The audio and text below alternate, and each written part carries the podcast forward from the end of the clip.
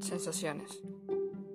Tirada en la cama, dormida no muerta, inmersa en un mundo ajeno.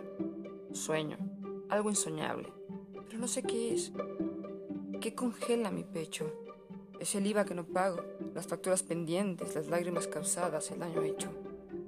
Es un pasillo enorme, un callejón sin salida, un tic-tac del reloj, una mirada que desconozco, un libro abierto y subrayado, una vuelta de tuerca constante y voluble, dependiente, casi neurótica, un pasillo con poca luz, un sueño insoñable.